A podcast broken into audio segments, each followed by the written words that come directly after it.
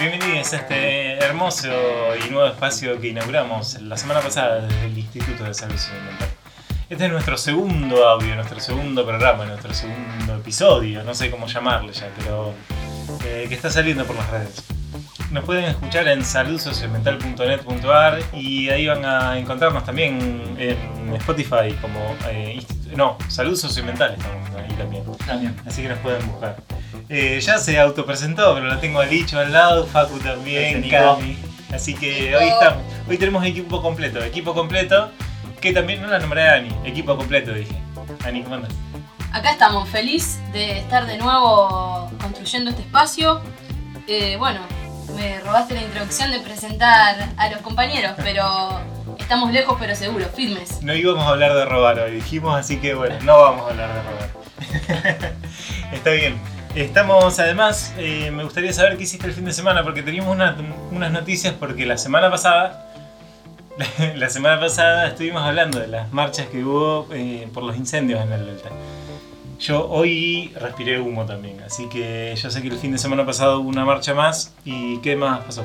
Bien, eh, la semana pasada, el sábado 8 de agosto, fue el cuarto sábado consecutivo que se lanzó la convocatoria de la multisectorial por la ley de humedales para hacer el corte del puente Rosario Victoria.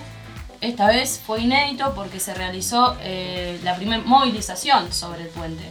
Hubo cerca de 7.000 personas, así que una gran convocatoria. Por otro lado, eh, quiero abrir la convocatoria también de la multisectorial para este domingo 16 de agosto, eh, otra edición inédita de, de esta movilización. Se va a cortar el río, se van a unir las costas eh, con embarcaciones a remo. Bien, muy bien. Acá tenemos varios remadores eh, seriales, así que bueno, espero que estén ahí. Tenemos, tenemos ahí un, un kayak, pero bueno, yo el domingo trabajo, así que pero vamos a estar haciendo el aguante, obviamente, eh, desde las redes y convocando a otra gente para que pueda asistir. Bien, todos invitados y todos acompañamos, ¿no? Eh, yo creo que la, la- la presentación de cada uno debería ser, al menos hoy, en Rosario. ¿Hoy respiraste humo? Sí, Nico, la verdad que ya, ya nos, tiene, nos tiene un poco hartos esta cuestión de, levantarse, respirar humo, de querer colgar algo de ropa para secar y, y que después esté toda ahumada. Eh, pero bueno, sobre todo para nuestra salud, porque eh, estas partículas de algún modo tienen un impacto en nuestra salud. Bien, todos respiramos humo hoy entonces. Sí, claramente, no, no tenemos opción de no hacerlo, ni con barbijos. Ah, mira vos. Bueno, aclaramos también en este estudio querido que armamos así con instrumentos de todos eh, participantes del instituto. eh, lo estamos respetando obviamente el distanciamiento social, así que se nos complica aún más eh, grabar los programas, pero bueno, todos para adelante. Uno de los temas que nos propusimos para, para este nuevo episodio surgió en realidad de la de charlar, de charlar entre todos, de conocernos, de mm, poder eh, leer, compartir notas, compartir noticias, compartir lecturas y darnos cuenta de que a veces cuando miramos la realidad hay algo que tenemos adelante que quizás nos hace ver la realidad de diferentes maneras. No, no sé si algo como algo físico, ¿no? Pero sin duda, eh, yo justamente hablo por eso porque tengo muy cercano de que uso lentes. Entonces quizás me parece los lentes el- es lo más clásico el que tengo encima. Pero me parece que mm, todos tenemos la posibilidad de ver las cosas de diferente manera, pensar el mundo de diferente manera y actuar con esa mochila del pasado y quizás la mochila del futuro también, ¿no? Con toda la ansiedad que llevamos encima en estos tiempos. Pero no sé qué les parece a ustedes y me gustaría, quizás también podríamos leer alguna noticia que, tuvimos en esta semana para traerlo a la mesa y con ese título decir, bueno, ¿qué pasa si de este tema eh, todos pensamos diferente? Todos miramos en esta noticia, entonces miramos la realidad a través de esta noticia de manera diferente quizás. No sé qué te parece Ani, no sé si Cami querés leer la noticia también. Dale, le comparto la noticia. El título dice, el gobierno confirmó que avanza el acuerdo con China por los cerdos. Bueno, Facu, ¿nos querés ampliar un poco sobre el contenido? Sí, bueno, comentar primero lo que dice Nico, es que justamente, así como esta noticia que compartía Cami, vimos varias noticias en el último tiempo, eh, a partir de julio, en el cual se comenta que la Cancillería argentina, en acuerdo con el gobierno chino, avanza en la idea de convertirnos eh, en una sucursal o en una, en una factoría de cerdos, de cerdos chinos. ¿Por qué? Porque en el año 2018, a fines de 2018, China, que es el, principal productor y consumidor de carne de cerdo, eh, tuvo una epidemia de gripe porcina africana, lo cual mató más de la mitad de su población de cerdos. Viendo el impacto que, que la cría industrial de cerdos y de animales en general tiene, puede tener sobre, la, sobre las poblaciones animales y sobre las poblaciones humanas, claramente el gobierno, el gobierno chino está avanzando en distintos acuerdos para distribuir esa producción de carne alrededor del mundo y uno de los países, abrimos comillas, beneficiados y cerramos comillas, puede ser Argentina. Eh, la Cancillería hace un tiempito anunció que Argentina iba a pasar a producir, a través de este acuerdo, eh, 9 millones de toneladas de carne de cerdo para, para exportar a China, con el correspondiente ingreso de divisas, es lo que ellos referían. Exacto, me quedo ahí en las comillas, porque si nosotros hoy queremos eh, tratar de desglosar un poquito qué es esto de cómo mirar o por qué miramos el mundo de una manera u otra, quizás puedan su- surgir algunas palabras como paradigmas, como visiones, no sé, puede haber miles que po- podríamos traer.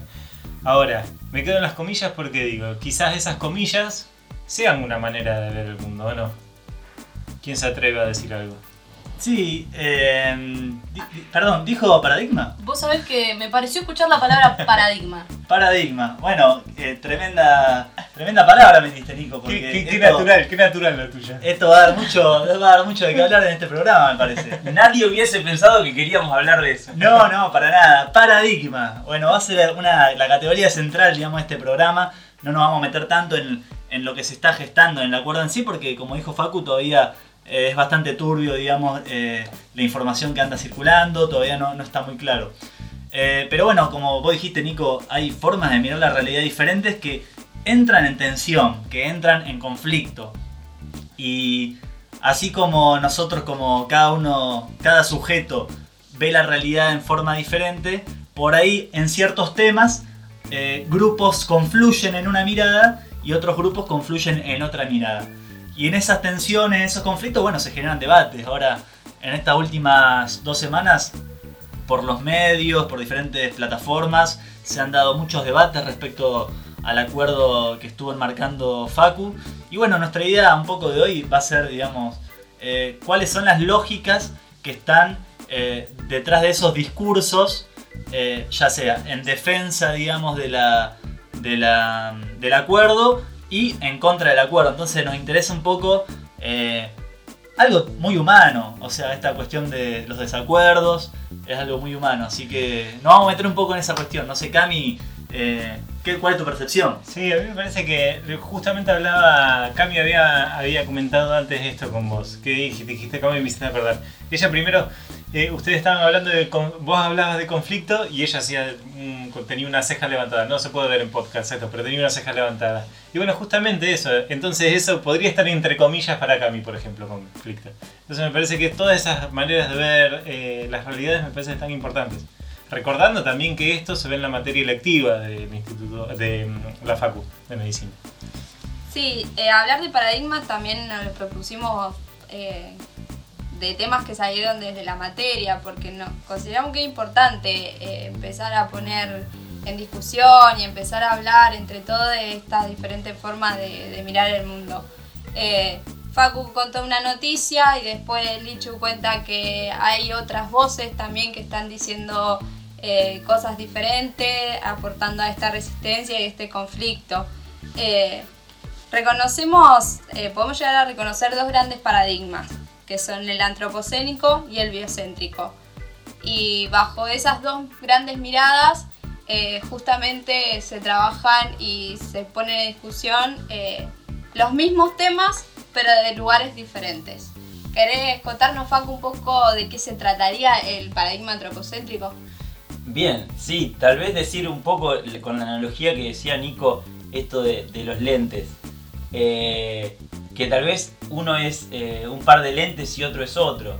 Es decir, en, lo que estamos haciendo foco o los valores que nosotros a través de, esa visión que ponemos en juego eh, podemos hacer, qué valoración podemos hacer sobre cada uno de estos temas. Este tema que funcionó como disparador, por ejemplo, a nosotros nos movilizó desde, desde el hecho de decir, bueno, ¿qué impacto tuvo en, la población animal, en la población eh, humana este tipo de actividades que hoy nos quieren, nos quieren trasladar? Eh, con la excusa esta de la generación de divisas y, de puestos de trabajo que en los distintos espacios que recorremos sabemos que no están así. Em, ¿qué, es lo que nos quieren compartir a través de eso y, qué nos está poniendo en juego? Porque no estamos o estamos priorizando el hecho de las divisas, de las ganancias y tal vez no estamos priorizan- priorizando eh, el campo de la salud, el campo, el campo de las comunidades, de- del vivir saludable de esas comunidades.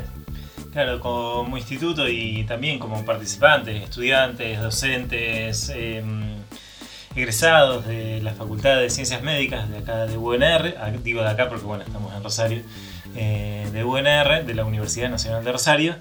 Eh, estas problemáticas nos atraviesan directamente, eh, transversalmente, eh, por el proceso de salud o enfermedad. Entonces muchas veces te- tenemos que hablar de esto. Tenemos que hablar de esto y no es lo mismo de... sí, se sintió un red estaba sirviendo Sí, agua, perdón, me estaba sirviendo una bueno, de muy bien, sí, porque para aclarar la garganta. Muy bien.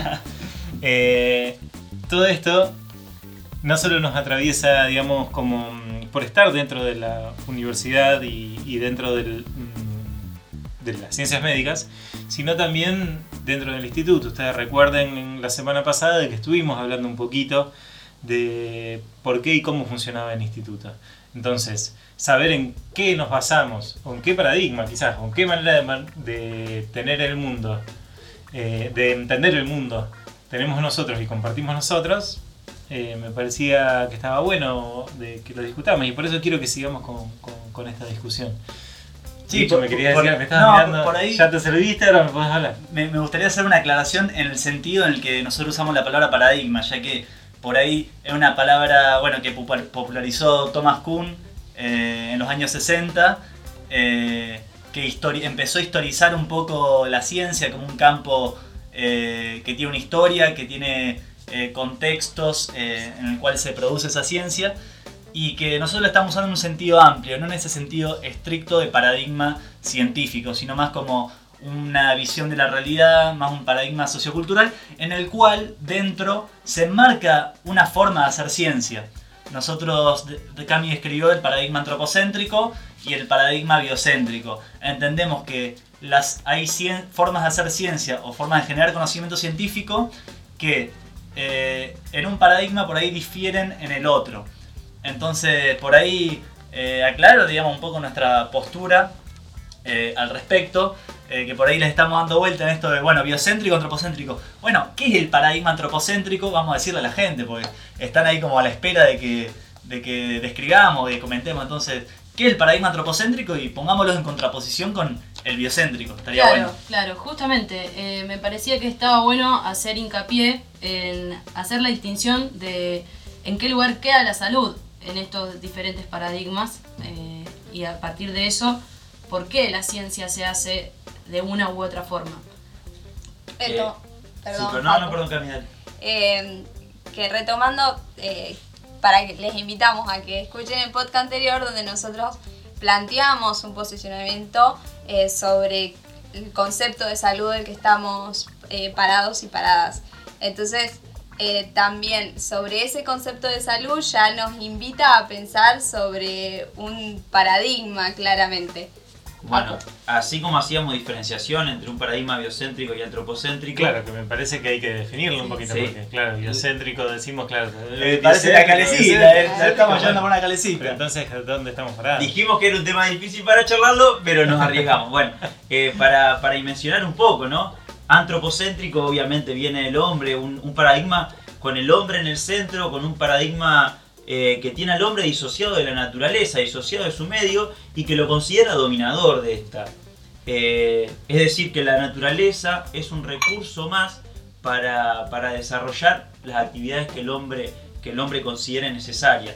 En cambio, en el paradigma, en el paradigma biocéntrico decimos que es un paradigma que nos interpreta como vida dentro de otra vida. Nosotros como seres humanos eh, somos vida dentro de un ecosistema que consideramos vivo, como planteamos la semana pasada, que el ente es un ecosistema vivo y que tiene sus propias particularidades. Bueno, eso es justamente el paradigma biocéntrico. Entender que la naturaleza no es un recurso que nosotros tenemos que manipular, sino que nosotros tenemos que aprender a vivir en y con relación con la naturaleza y con los demás seres humanos, justamente. Eh, a través de distinguir estos dos paradigmas, es que nosotros podemos desde el instituto decir eh, desde dónde entendemos la salud. Es decir, entendemos la salud del hombre en relación dependiente de la naturaleza, de su ambiente.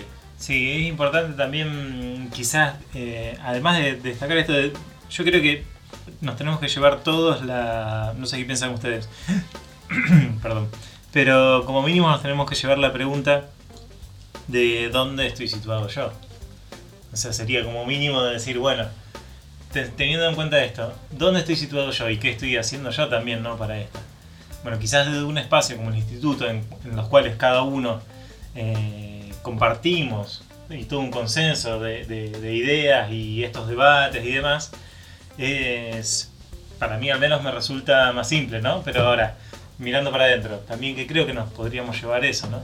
Sí, por, por ahí eh, esta cuestión humana se piensa como en dos dimensiones, porque una cuestión es lo, individual en tu cotidianidad, digamos, en, tu día a día, eh, digamos, cuáles son tus prácticas, eh, cómo ves el mundo y, qué realizás.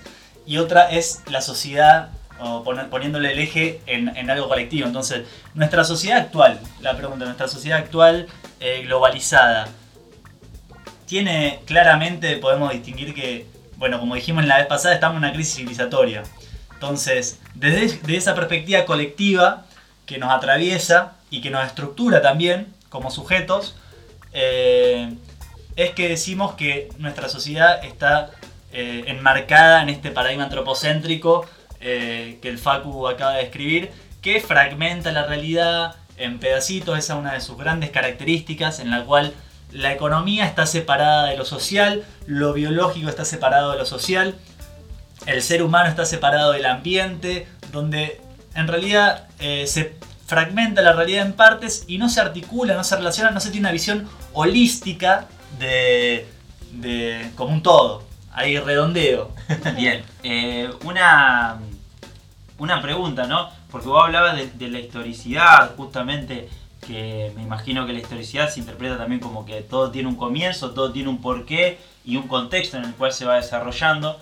Em, quería preguntar justamente esta problemática eh, que, nosotros, que nosotros charlábamos de, la producción, de la manera de producir justamente animales para el consumo humano, eh, dentro de qué paradigma eh, lo englobamos y cuáles son las repercusiones, si, querías, si querías compartir, Cami y analicemos un poco, ¿no? Estamos en pandemia, estamos en cuarentena, eh, donde todos aislados, ¿no? Eh, tratando de no tener contactos entre nosotros, porque hay un microorganismo que se está reproduciendo y para minimizar eso, cada individuo y cada sujeto tiene que estar en su casa.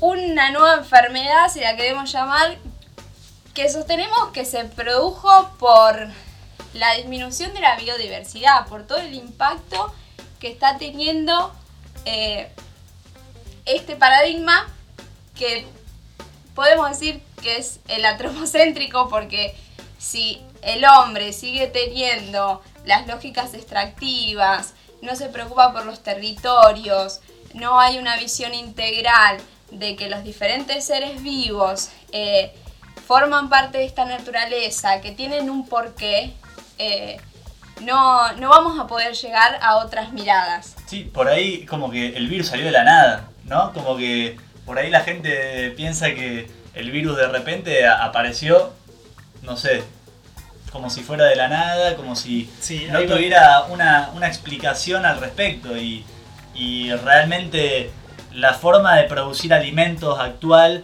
donde se tienen animales de diferentes especies que naturalmente no están juntos, hacinados en jaulas donde tienen contacto con, con un montón de, de- fluidos y excreciones. Eso es un ambiente favorable como para que un virus eh, mute y se haga virulento para el ser humano. Entonces, esa es una de las grandes cuestiones, fragmentar. Como si el virus no tuviera una historia.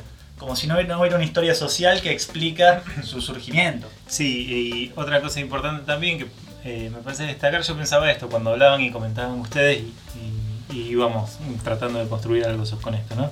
Eh, fíjate que también creo que un poquito lo que pasa es que este paradigma antropocéntrico lo que logra es situarnos rápidamente en decisiones binarias y con una sola causa o lo, lo más práctico posible, digamos. Es como Twitter, digamos. Tenés 120 caracteres.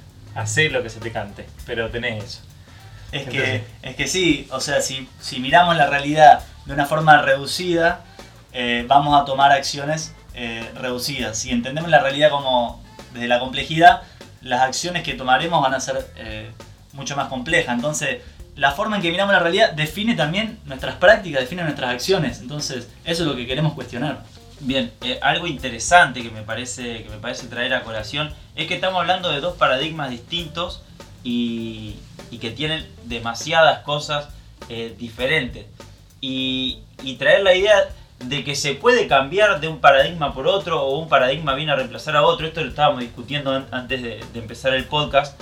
Eh, es decir, cómo se da ese proceso de cambio, por qué se da ese proceso de cambio, y algo con lo cual estábamos de acuerdo todos, es decir, que se da a través de enfrentar una crisis, determinados paradigmas, eh, determinadas formas de ver la realidad que transitamos y de actuar en esa realidad, entran en crisis porque dejan de dar respuestas a las necesidades que tienen las poblaciones, o tal vez a la mayoría de, las personas que transitamos los espacios. Entonces, cuando eso se pone en juego y se genera esa crisis, se necesita encontrar una visión superadora o una visión distinta. Y, desde la salud y desde el desarrollo de, de lo cotidiano se pone, se pone en juego, se está poniendo en juego ya hace mucho tiempo, pero todos estos procesos tienen una historicidad, son procesos de acumulación, es decir, que los cambios son mínimos y se van acumulando hasta, hasta hacer ca- cambios cada vez mayores. eh, y, yo difiero un poco ahí en esa cuestión, para, para entrar un poco más en debate, como eh, yo creo que no hay tanta acumulación y, y una, y una transformación lineal, sino que es a partir del conflicto entre diversas posturas, entre diversos paradigmas, eh, que surge una transformación. Una, es una dialéctica. A partir de esa oposición eh, surgiría una síntesis y eso un poco hace eh, lo que avance la historia. ¿Y ustedes hoy en día creen que estamos en una crisis de paradigma? ¿En qué punto estamos situados? ¿El proceso de acumulación se está desarrollando? ¿Estamos cerca de llegar a rebalsar y cambiar el paradigma bueno, en, en esta, en esta- radicalmente como, como después tenemos que hablar de la palabra radical? ¿O en dónde creen que estamos parados? Sí. ¿En relación a la salud? Sí, estamos en crisis, claramente, porque si no, no estarían sucediendo todos los procesos que están sucediendo actualmente. Esta noticia, esta noticia que nosotros traemos a, a colación, eh, bajo el paradigma antropocéntrico, donde estamos de nuevo en cuarentena, hay una teoría que dice que este virus salió de una cría de murciélagos, entonces queremos de nuevo estar en cuarentena, aceptando este acuerdo.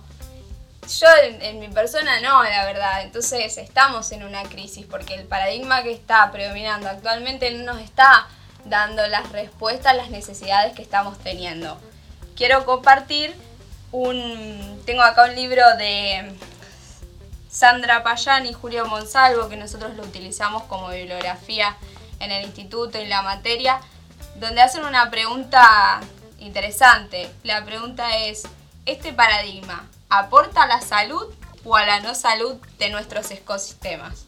Entonces, acá nos invitamos a hablar de ese otro paradigma que planteamos al principio. Claro, pero ahí también estaría, se podría preguntar sobre esa pregunta, o sea, si no tenemos la respuesta de lo que es la salud, no empezamos a definir también lo que significa el ecosistema para el hombre, hablando del antropocéntrico, entonces también estamos. Entonces, eso es lo bueno de que nosotros estábamos hablando de eso antes.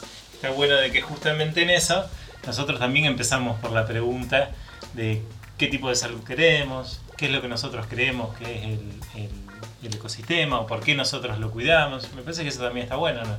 Sí, Ah. lo hablamos en el podcast anterior, Sí. que nos paramos sobre la salud de los ecosistemas y entendiendo la salud como el derecho a luchar por una vida digna. Y bueno, y en eso, en eso que hablábamos justamente de, de, mm, las definiciones que tienen estas palabras y el peso que tienen algunas palabras para una y otra, nosotros decidimos hacer un pequeño micro, se podría decir, un pequeño especial, eh, en el cual, bueno, se va a encargar Lichu, dijo, así que veremos qué pasa. Pero vamos a escuchar eso. Le llamamos pa- palabras robadas acá que Cami puso su, su, su, su firma en ello. Igual eh, el nombre de la sesión está abierto a discusión, porque algunos comentarios de, de compañeros y compañeras que, que nos hicieron con respecto al programa anterior, que por suerte les gustó, eh, estuvimos charlando esta idea de, de la sesión Palabras Robadas y, y hubo ahí un, un debate también como se produce cotidianamente. Bueno, los invitamos a escuchar el micro y que después nos hagan sus aportes para el título de, de la sección. Y, y no se nos vayan porque en realidad la discusión de paradigmas va a continuar. Todavía tenemos eh, algunas características que discutir. Así que, eh, bueno, eh, no se vayan, seguimos.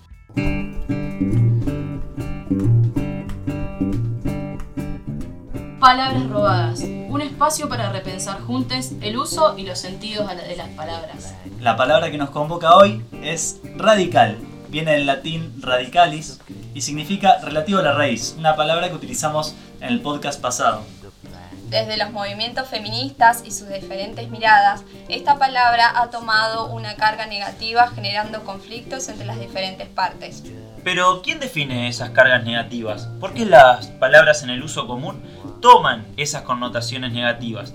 Eh, venimos en este espacio a repensar justamente eso y decir por qué algo relativo a la raíz o que intenta interpretar o pensar determinados, eh, determinadas cuestiones o problemas desde, desde su base, como planteábamos desde el paradigma biocéntrico, entendiendo las cuestiones holísticamente, tiene que tener una carga negativa cuando creemos que justamente algo que intenta interpretar desde la profundidad y desde, desde la conformación más remota, cualquier movimiento o cualquier acción que llevemos adelante es justamente un proceso totalmente rico. Y si a ustedes les dijeran que están radicalizados, ¿qué sentirían?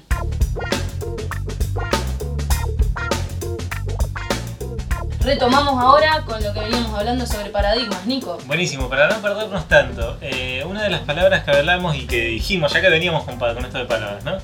Eh, hablamos de ciencias médicas, hablamos de ciencia. Y sabes que hay varias cosas que se, escucha- se escucharon interesantes con respecto a los paradigmas, la manera de hablar del mundo y la manera de ver la ciencia quizás también, ¿o no? Sí, tal cual, digamos, una de las características eh, que podemos destacar de- del paradigma científico en el antropocentrismo es que se plantean como si fueran neutrales, objetivos, como si la ciencia no tuviera valores morales e ideológicos. Y no hay nada más ideológico que utilizar la ciencia eh, para hacer negocios y a costa de eso sacrificar los territorios, eh, contaminar eh, el ambiente y generar otros procesos destructivos para la salud humana. ¿Qué otros tipos de ciencia podemos encontrar? Antes de hablar de otro tipo de ciencia, no quiero dejar de mencionar a Andrés Carrasco, un importantísimo investigador y no menos fue presidente del CONICET y él fue quien dijo que la ciencia no es neutral y que somos responsables de los saberes que vamos adquiriendo. Sí, ciencia para qué y para quién son las preguntas que nosotros nos planteamos. Eh, siempre, digamos, ciencia para el negocio de unos pocos o ciencia para mejorar las condiciones de vida de, la- de las comunidades. Algo, algo interesante también de, del para, eh, más allá del para quién, es el con quién. Porque también justamente el paradigma biocéntrico que, que estábamos haciendo alusión, eh, viene a cuestionar un poco eso. Es decir, eh, desde la ciencia no trabajar para alguien, sino trabajar con alguien. Y ese alguien justamente son las comunidades. Eh, esas comunidades que transitan, que vivencian los espacios en, los cuales enferman y en los cuales mueren, eh, claramente llegan antes que la ciencia a la identificación de los problemas que están viviendo. Y entonces, como, como Andrés eh, promulgó en su momento y, y es un gran referente para muchos. Es decir, nosotros desde, desde este otro lado trabajar en conjunto con las comunidades y, en pos de sus necesidades, desde la universidad pública, como planteábamos el otro día, eh, trabajar con quienes nos, nos permitieron formarnos eh, y entonces en conjunto con ello entender la complejidad de toda esa realidad que, que adjudica el paradigma biocéntrico y, y la complejidad en la cual vivimos eh, y poder trabajar con esas comunidades justamente. Bueno, podemos dejar también una pregunta para, ya que hablamos un poquito de esta introspección, o no sé si lo hablamos, pero al menos lo, sentí así, estoy casi seguro que sí, pero me parece que podríamos dejar una pregunta también para todo aquel universitario que nos escuche o que esté transitando por, también por una escuela, ¿por qué no? Eh, que se pregunte de qué hace su institución, eh, más todavía si es pública, por su sociedad o por su comunidad, ¿no? Si alguna vez tuvo un contacto de eso. Porque quizás nos quedamos en ciencias médicas y nos acercamos eh, casi idealmente a las ciencias sociales y pensemos en totalmente lo contrario, en alguna ciencia dura que le llaman, que es como, como hablan de las drogas duras, que para mí no, no existe ninguna de las dos. Entonces pensemos en, en algo de eso. ¿Qué, pasa, qué, qué pasaría? ¿Qué, ¿Vos te planteaste alguna vez? Vamos para adentro. ¿Qué, qué, pues ya, ya parezco un gurú. Pero eh, pensemos para adentro, digamos. Eh, ahí donde estoy eh, cursando, en algún momento, estuve en contacto, digamos, con la realidad, con una comunidad. No sé, ¿les ha pasado a ustedes? Algo, algo que también planteamos la Todos semana tuvimos pasada la suerte, ¿no? De- de- y que seguramente estaremos compartiendo, compartiendo en breve con, con algunos de nuestros compañeros. eh, es el hecho ese de la vinculación de, de los universitarios, de la comunidad universitaria eh, con, con los pueblos o con, o con la gente de las ciudades eh, para construir en conjunto, como, eran, como era el, el dispositivo de los campamentos sanitarios. Eh, claramente nuestra posición eh, es ahí, la universidad eh, en conjunto con las comunidades. No, no, no nos pensamos disociados de las comunidades. Bien. Me surgen dos preguntas que incluso lo charlamos eh, nosotros por las reuniones por Zoom que tenemos. Eh, si somos objetos o somos sujetos de estudio y la, bueno, palabras robadas se lleva todo el protagonismo, ¿no? Pero hablar de sujetos o hablar de individuos o de individuas, o sea, podemos plantearnos un montón de cosas. Sí, eh, es como en realidad invitamos a si estudiantes ahí de diversas facultades que están transitando que traten de develar esos paradigmas que hay en cada una de las ciencias y disciplinas, digamos, en las diferentes facultades y universidades del país, porque como decíamos antes, la ciencia no es neutral y podemos encontrar diversas posiciones y formas de mirar la realidad, así que estemos atentos, digamos, a, esos paradigmas. Claro, primero que nada, eh, no te pedimos que estés de acuerdo, te pedimos que te preguntes nada más. Y listo, con eso es suficiente.